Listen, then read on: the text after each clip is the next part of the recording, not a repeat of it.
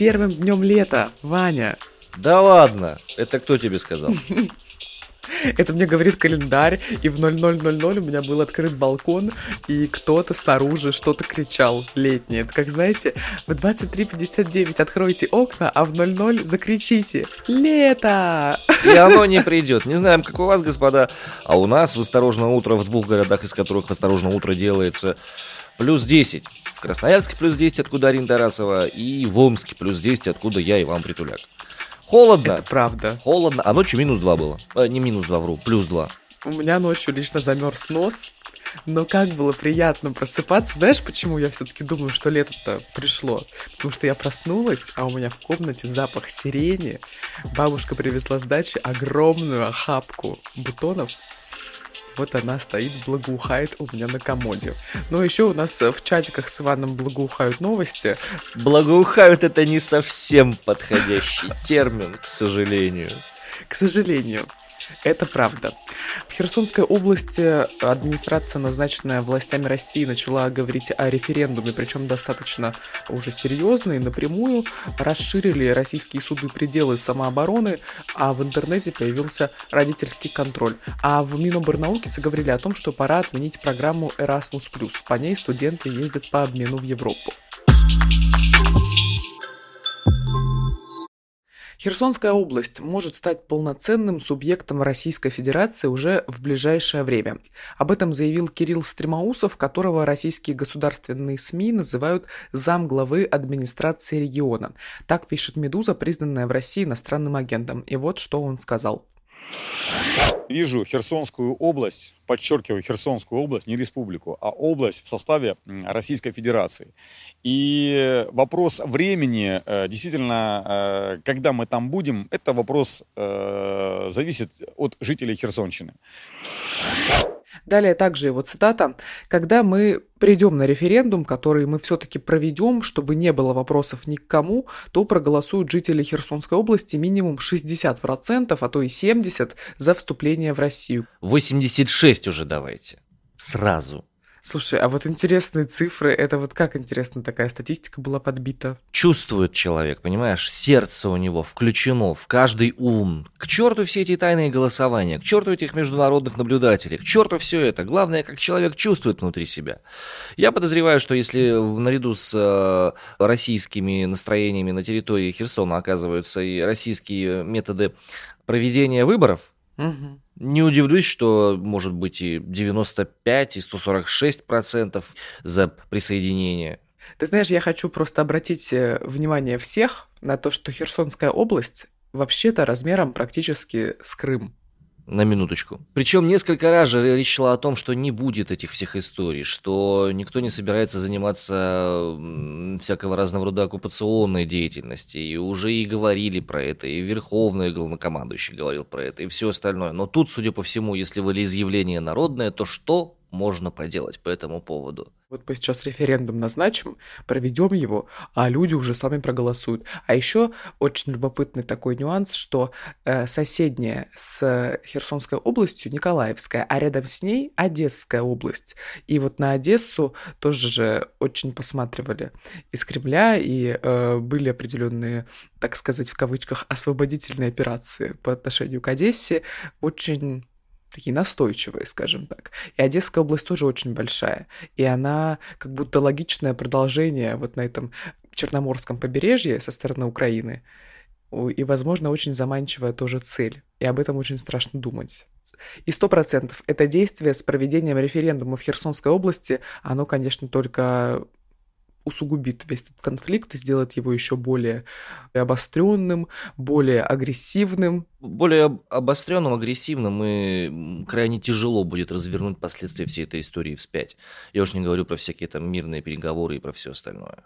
Ну вот товарищ, которого мы слышали с вами в начале этой новости, его синхрон Кирилл Стремоусов, он заявил о том, что а мировое сообщество, оно как бы не признало наш референдум в Крыму. А что такое мировое сообщество? Это страны Европы, как правило, и некоторая часть Северной Америки.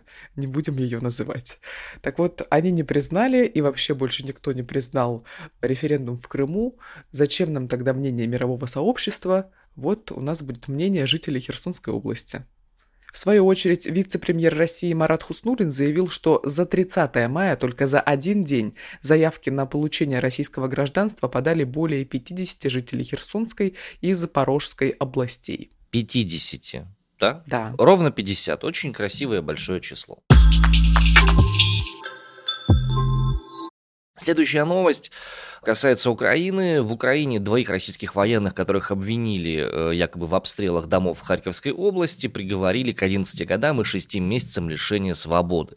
По данным РИА Новости, в Котелевском районном суде Полтавской области в четверг 26 мая прокуратура запросила по 12 лет заключения двум российским военнопленным, которых обвинили в обстреле жилых домов в Украине. А отмечается, что в ходе расследования дела военнослужащие признали свою вину. Э, сторона обвинения просила максимального наказания, сторона защиты, наоборот, настаивала на 8 годах лишения свободы.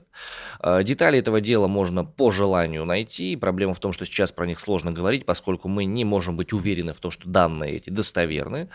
Имена двух наших военнопленных это Александр Бабыкин и Александр Иванов. Соответственно, э, ряд информации, связанных с тем, в чем их обвиняют, мы озвучить не можем, поскольку в рамках военной спецоперации мы не можем проверить достоверность этих сведений.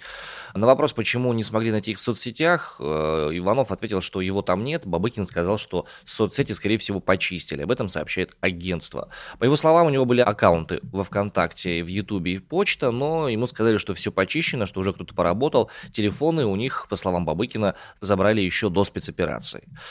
23 мая стало известно, что украинский суд приговорил российского военнослужащего Вадим Шишимарина к пожизненному заключению. Сообщалось, что решение можно будет обжаловать в апелляционном суде. И 24 мая генпрокурор Украины Ирина Венедиктова сказала, что возможен обмен Шишимарина, приговоренного украинским судом, э, на кого-то. Но вот на кого именно, в каком именно формате, она э, не стала раскрывать подробностей. Но в свою очередь, когда Дмитрий Песков комментировал всю ситуацию с Шишимариным, он сказал, что Кремль, конечно, заинтересован в судьбе нашего солдата, но поскольку у нас нет как бы людей на месте, мы не можем ничего сделать. Вернемся в Россию. Верховный суд нашей страны расширил пределы допустимой самообороны. В прошлом году, если вы помните, если вы уже нас слушали, мы с Иваном обсуждали, как, собственно, были расширены полномочия сотрудников полиции. Так вот, теперь расширение произошло в обратную сторону. Вот что говорится в постановлении Пленума Верховного Суда. А теперь самооборона допустима в случае, когда посторонний незаконно проник в жилище против воли проживающего в нем лица, даже если он не применил насилие. Следующий тезис. Э, состоянием необходимой обороны считаются случаи, когда оборонявшийся пытался предотвратить нападение, если обстоятельства указывают на наличие реальной угрозы его совершения. Например, если нападающий направил на вас оружие. И последний тезис. Все сомнения в превышении пределов самообороны суды должны трактовать в пользу обвиняемого. На самом деле это революционное во многих смыслах постановление, потому что длительное время с момента принятия Уголовного кодекса и понятия «необходимая оборона» были большие сложности с тем, чтобы доказывать, что это была именно необходимая оборона, а не превышение пределов необходимой обороны. И если сейчас у нас есть официальное указание Верховного суда а, по поводу всех сомнений про превышение пределов самообороны и в предыдущие пункты, то это чисто теоретически может быть революционным с точки зрения науки юридической, науки уголовного права, ну и фактических вещей. Как это будет стыковаться с другими законами, которые были приняты, с другими постановлениями Пленума, большой хороший вопрос. Потому что на местах, конечно же, могут быть самые разные перегибы, и конкретные суды, они руководствуются постановлениями Пленума, но в некоторых случаях руководствуются интересами тех людей, которые звонят им по телефону и говорят, как нужно решать дела. Ну вот да, интересно, я вот как раз для этого и напомнила, что ранее, еще в прошлом году, расширяли полномочия полицейских и как это все будет вместе жить, очень интересно. Ну вот тут смотри, ты как будто бы... Нет, я не говорю, что полицейские всегда проникают в жилище незаконно. Да, но фишка в том, что полицейским-то расширили полномочия, и, следовательно, их проникновение в жилище становится законным, потому что законом это предусмотрено, да? Ты понимаешь, в чем разница между буквой и духом закона. И проблема у нас в нашей стране заключается в том, что у нас очень много позитивного права, ну, то бишь правом считается то, что записано, а не то, что имеется в виду. И благодаря этому и позволяются и подобного рода всякие телодвижения странные, и принимаются законы, которые с точки зрения здравого смысла окажутся откровенно дискриминационными, типа там поправок в законы об иноагентах и прочее. Но если уж принят закон, Госдума приняла, ну, значит, это право, значит, надо вот так действовать. Почему это происходит? Ну, потому что источником права является не воля конкретного человека и не представление этого человека о правильном и неправильном, я имею в виду в глобальном смысле, там, жители страны, а воля тех людей, которые принимают решения и занимают руководящие посты. Кстати, о уголовном праве. Алексей Навальный сообщил о том, что ему предъявили обвинение по новому делу об экстремизме. И ты знаешь, что любопытно? Эта информация есть только в его посте в Инстаграме, который является частью компании Мета, которая признана в России экстремистской а, организацией. И, собственно, Навальный написал там о том, что его уже направили а, в место отбытия 9 лет строгого режима и, собственно, предъявили обвинение в создании экстремистской группы, чтобы разжигать ненависть к чиновникам и олигархам. За это полагается накинуть еще до 15 лет. Так оппозиционер написал. РБК, э, источник этой новости для нас сегодня с Ариной, они отправили запрос в пресс-службу Следственного комитета и обратились за комментарием к адвокатам Навального, пока информация об ответах не получилась. Что мы знаем точно? В июне 2021 года Мосгорсуд признал Фонд борьбы с коррупцией, признанный иноагентом, также Фонд защиты прав граждан, тоже иноагент, и штабы оппозиционера экстремистскими организациями. Позже Минюст внес их в список запрещенных организаций. В итоге в сентябре против Навального и его соратников завели уголовное дело по части 1 статьи 281.1 УК. Это как раз создание руководства экстремистским сообществом. И по части 2 участие в экстремистском сообществе. Максимальное наказание по этим историям это 10 лет лишения свободы. По версии Следственного комитета ФБК создавались с целью осуществления экстремистской деятельности, направленной на изменение основ конституционного строя, подрыв общественной безопасности и государственной целостности России. И задачами сообщества, по мнению, опять же, следственных органов, была дискредитация органов госвласти, дестабилизация обстановки в регионах, создание протестных настроений и проведение акций. Вот что считает следствие. Я думаю, что новый срок вплоть до 15 лет не заставит себя долго ждать. Потому что ты знаешь, что любопытно? Наше государство умеет быстро работать. Мы это видим на примере э, того, как организуется референдум в Херсонской области, как там начали об этом говорить, и, судя по всему, вот-вот приступят к действиям. Как разворачиваются дела Алексея Навального. То есть вот его обвинили, вот у него уже 9 лет строгого режима. То есть очень быстро все происходит. Да, опять же, хороший вопрос в то же время, допустим, вот у меня в городе уже 9 лет не могут найти источник выбросов этил Меркаптана, который травит людей каждую весну, каждую осень. В то же время, ты знаешь, э, я вот э, не могу уже оформить налоговый вычет с того, как я лечила зубы, с февраля месяца. Ты понимаешь? На дворе 1 июня. Вот, как бы налоговые органы тоже у нас работают. Думала быстро, но оказывается, что нет. Угу. Ну, весь вопрос заключается опять же в том, в чьих интересах нужно ускоряться.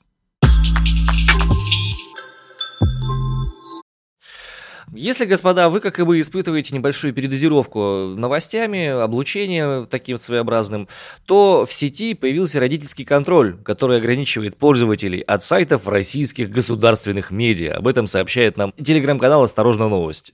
Это как люди взрослые мечтают о том, чтобы поехать в лагерь, дет... ну, не детский, конечно, в лагерь для взрослых летом, как это было в детстве, типа, чтобы был дневной сон, какие-нибудь вечерние мероприятия, вкусная еда на протяжении двух или трех недель. Вот тут такая тоже активность из детства.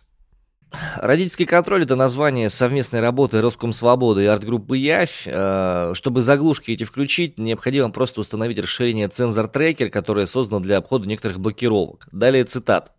Создатели пишут, создатели проекта, что сейчас в условиях массовых блокировок независимых медиа мы все наблюдаем, как власти пытаются скрыть от россиян информацию и навязать свою правду, не соответствующую действительности. И создатели, собственно, сделали заглушки на сайтах Первого канала, НТВ, ВГТРК, ТАСС, РТ, РНТВ, РИА и Интерфакса. Пока подобного рода приложение не запрещено, но полагаю, что его запретят в скором времени, авторы родительского контроля предлагают ставить такие заглушки на компьютеры родных и близких. С заботой о близких, так сказать.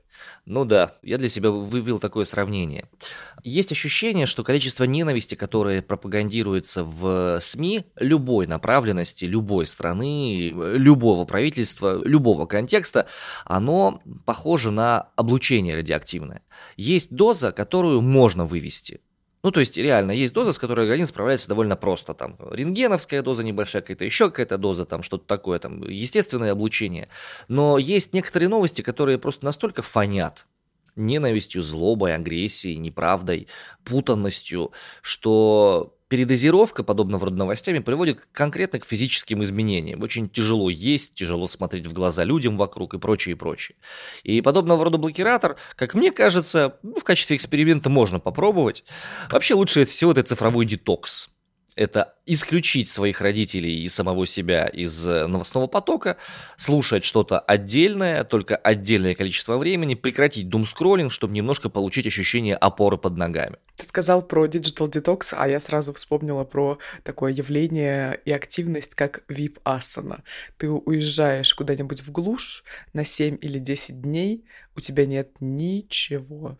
Ты молчишь все это время, практикуешь йогу, ты не читаешь, не разговариваешь, не слушаешь музыку, ничего. Только ты, йога и это глушь.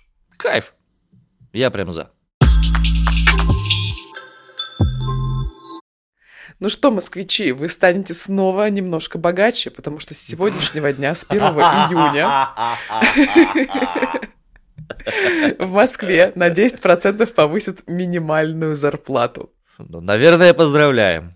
Да, таким образом зарплатный минимум составит 23 508 рублей в месяц. Чего? Чего так мало? Ну, слушай, ну это только минимум. Ну ладно, ладно, окей. С 1 января минимум был чуть выше 21 тысячи рублей. Собственно, в расчете на душу населения зарплата минимальная составит 20 с половиной тысяч, ну там плюс небольшое количество рублей. Для трудоспособного населения 23,5, для пенсионеров 15 410, для детей 17 791. У детей есть зарплата? Минимальная. МРОД, он же используется для рассчитывания самых разных нормативов, и зачастую э, МРОД как таковой не выдается на руки непосредственно. Нужно уточнить, что это за МРОД такой, МРОД ли это социальных каких-то выплат, или МРОД, в принципе, который реально физически можно получить, э, работая на какой-нибудь работе. Вот не знаю, но то, что повысило на 10%, это хорошо, это прям приятно. Рад, рад за жителей за Уралья. Классно, что у них МРОД повышается. Нет, Зауралье это вот больше в восточную сторону. Это мы, наверное, скорее не, не, не, про центральную С этой стороны туда, ага. мы в западную сторону говорим. Вот ты знаешь, я обычно же что, ругаюсь на то, что яйца 100 рублей. Я должна сказать, что яйца стали дешевле. Я вижу в магазинах э, десяток яиц за 54 рубля, за 60, за 68. Ну, в общем, наверное, такая верхняя граница — это рублей 80. Я вижу такие цены на протяжении уже месяца точно.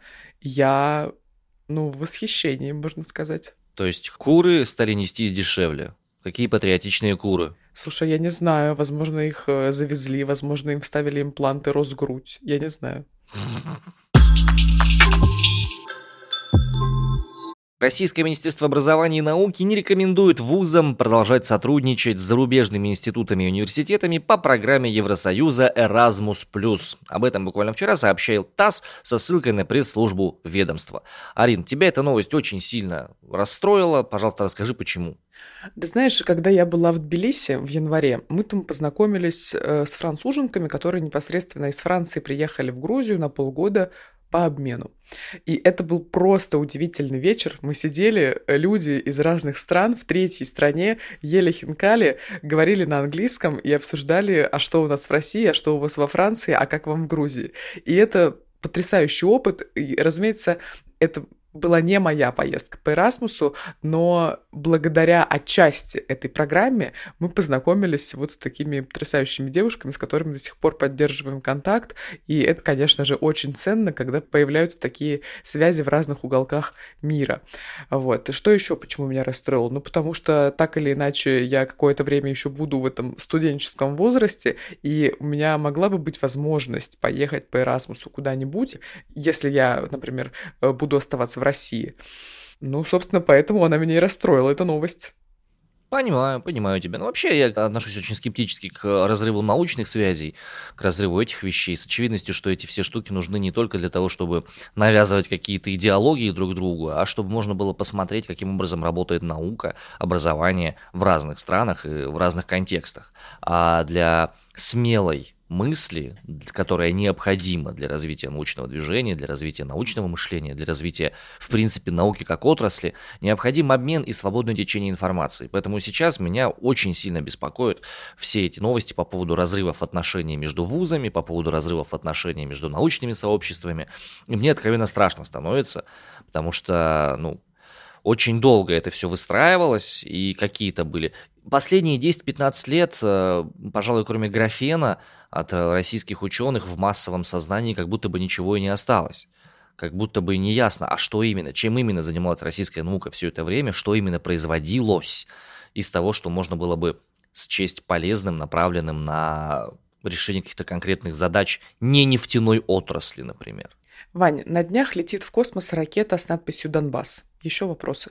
А, да и бог с ней с этой ракетой. Там на самом деле с точки зрения пиара такое количество дыр глупых, что меня просто прям поражает, насколько это возможно. Раз ты заговорила про эту штуку, ты помнишь, да, что ракета создана Россией, написано Донбасс на обтекателе. Этот обтекатель отвалится и сгорит в слоях атмосферы. Символично. И с точки зрения символизма звучит, ну, это очень плохо звучит на самом деле.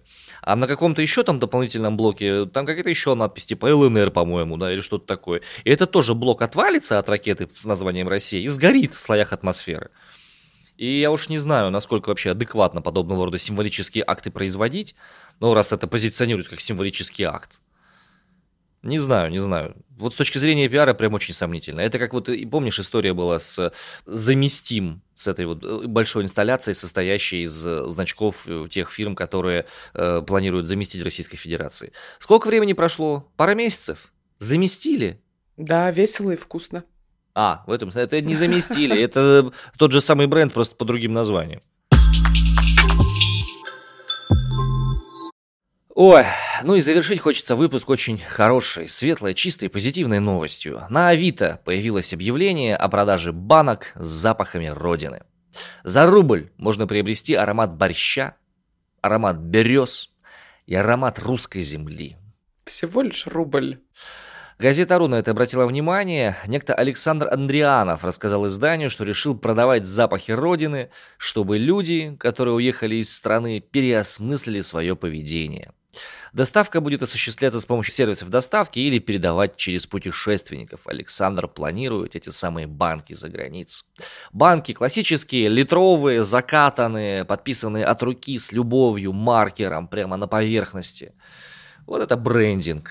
Слушай, интересно, а вот банка с запахом борща, там внутри борщ? Ну, то есть, мне кажется, пока доставят, там уже будет запах э, ну, испорченный, как минимум. Может быть, все может быть. Мне просто интересно, как бы, нас, почему до сих пор считается, что борщ это исключительно российское изобретение. Это вопрос для отдельной дискуссии. Не, Я тебе не, хочу, пока... не хочу показаться за... Душнила ты. Да, не хочу показаться душ... душнилой, но покажу. Значит, э, откуда появился борщ? В двух словах. Понятие борщ, как говорится, возникло впервые в Киевской Руси X века. Им называли похлебку, приготовленную из листьев борщевика, а блюдо употребляли только на поминках. Царьград.тв. Ну, живите с этим, чё. Я тебя о чем хотела спросить? Ты бы, если банку с э, запахом родины закатывал, там бы что было-то внутри? Ну, у меня, я думаю, все было бы гораздо проще. Для меня это был бы запах хвойного леса на Алтае. Или запах э, мокрого асфальта около э, роддома, в котором родились мои дети. Запах волос любимой жены. Ой, Вань, какой ты трогательный. Завершается наш выпуск, дамы и господа. Сегодня мы много с Ириной вам приятного принесли. С самого начала мы говорили про благоухание тех новостей, которые, собственно, мы вам принесли. Понимаем, что не все из них можно назвать прям таки уж сильно благоприятными. Ароматными. Ароматными, да. Но главное помните, что, как бы то ни было, вы сами вправе выбирать, чем должен пахнуть ваш день, а чем он пахнуть не должен. От себя предлагаю шашлык, кетчуп какой-нибудь в обед, лаваш, Вань, существуют вегетарианцы вообще-то в мире. Что еще вегетарианцы? А, жареные перцы Цукини. вкусные, цукини клевые, да. Пожалуйста, пожалуйста, как бы тут не, не- не наваливаю. Люблю их сам тоже, но не являюсь ярым приверженцем вегетарианства. В Сибири сложно, холодно. Ну, как бы мне субъективно. И помните, что можно же самому выбирать, что нюхать, а что не нюхать. Это же как бы очень простая история. А если еще немножко навострить свои носовые вот эти вот э, э, носовые анализаторы отстроить, да, и научиться разбираться в ароматах, понимать, где вот основная нота, где дополнительная, где некие вот истинные вещи, проверять заинтересованность в тех новостях, которые вы нюхаете, исследовать их, то жизнь может раскрыться очень интересными красками, очень яркими, очень необычными, какими-то новыми подробностями, вот этим вот всем. Так что подписывайтесь на телеграм-канал «Осторожно, новости», подписывайтесь Подкасты. на телеграм-канал «Осторожно, подкасты», я все вместе это имею в виду. А, Подписывайтесь на, в нас на существующих социальных сетях, подписывайтесь на всех возможных подкастовых площадках, ну и можно и на нас лично с Ариной тоже подписаться, мы периодически тоже годный контент пилим в те социальные сети, которые еще не закрыты. Да, я агрессивно продаю Красноярск. Но агрессивно, разумеется, с хорошей точки зрения. Всем пока. Давайте пока.